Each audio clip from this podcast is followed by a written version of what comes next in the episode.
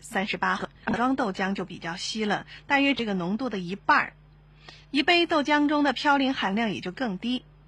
如果喝五谷豆浆，那么其中的嘌呤含量还要少得多。所以说呀，痛风病人并不是必须绝对远离豆浆，喝一杯是没有问题的。只是呢，应该注意在喝豆浆的同时，相应的减少肉类的数量，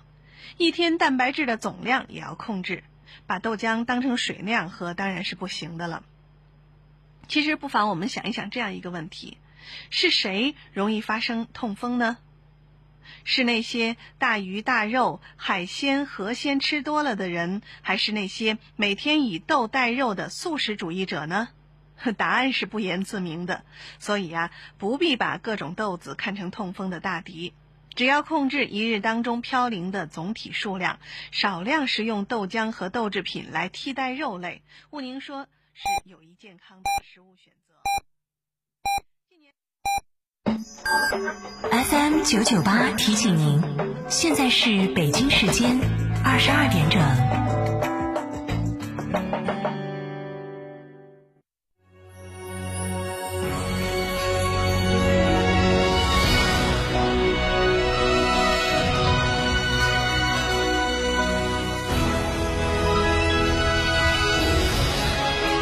成都的声音 FM 九九点八，成都电台新闻广播。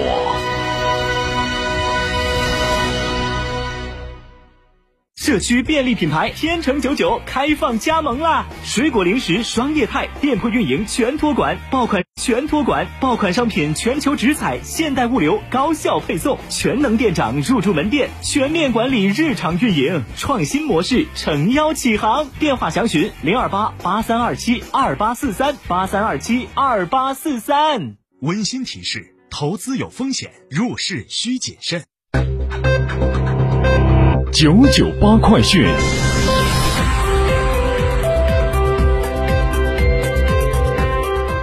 这里是成都新闻广播 FM 九九八，我们来关注这一时段的九九八快讯。首先来关注本地方面的新闻。二零二一年七月五号上午将举行成都市直属学校小升初电脑随机录取。人大代表、政协委员、教育纪检监察部门代表和市政府督学代表、市教育局有关领导和处室负责人、有关计算机专家、中心城区小学校长代表、家长代表以及新闻媒体代表将见证随机录取的过程。七月五号十六点之后，学生家长可登录成都招考，进入小升初市直属学校等网上报名系统。和民办学校小升初网上报名系统查询学生是否被填报的学校录取，或进入小升初学位确定结果查询系统查询学生的录取结果。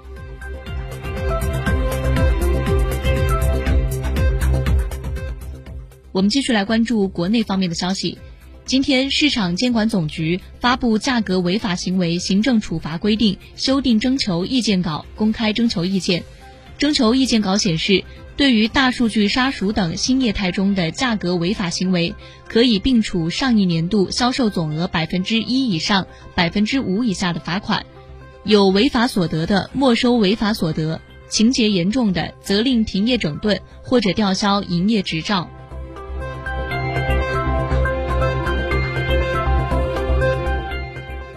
昨天上午，庆祝中国共产党成立一百周年大会在天安门广场隆重举行，十万羽和平鸽翱翔蓝天，数量创下历史新高。和平鸽从北京市三千余户鸽友手中精挑细选征集而来，经过两个月的严格训练，十六辆鸽笼车实现了分秒不差同时开。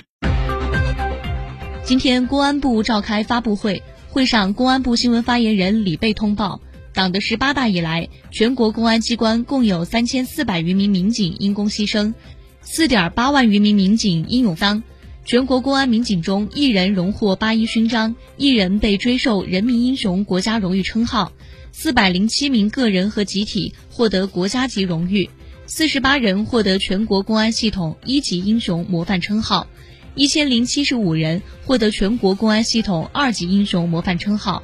一千三百四十七个集体荣立集体一等功。今年七一期间，公安系统又有一名同志被授予七一勋章，五十四个集体个人获全国两优一先表彰。他们是公安队伍的杰出代表，是广大民警学习的榜样。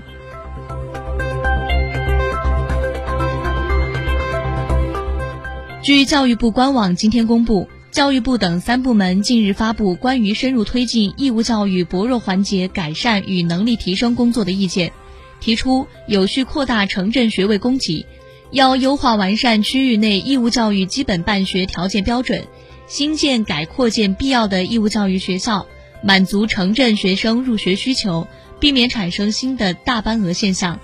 鼓励各地建设九年一贯制学校。二零二一到二零二五年，城镇学校学位供给满足学生入学需求，全国义务教育阶段五十六人以上大班额比例进一步降低。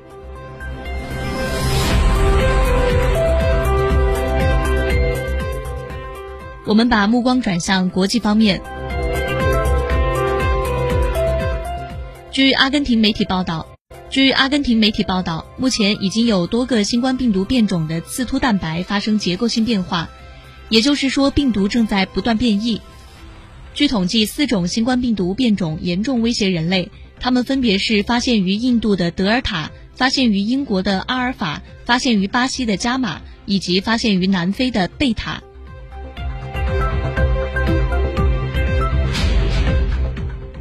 国际货币基金组织七月一号表示，鉴于未来几年美国通胀率将持续高于百分之二的目标，美国联邦储备委员会可能需要从二零二二年底或二零二三年年初开始加息。国际货币基金组织认为，美国经济快速复苏和额外的财政支持，使得美联储未来几个月有必要。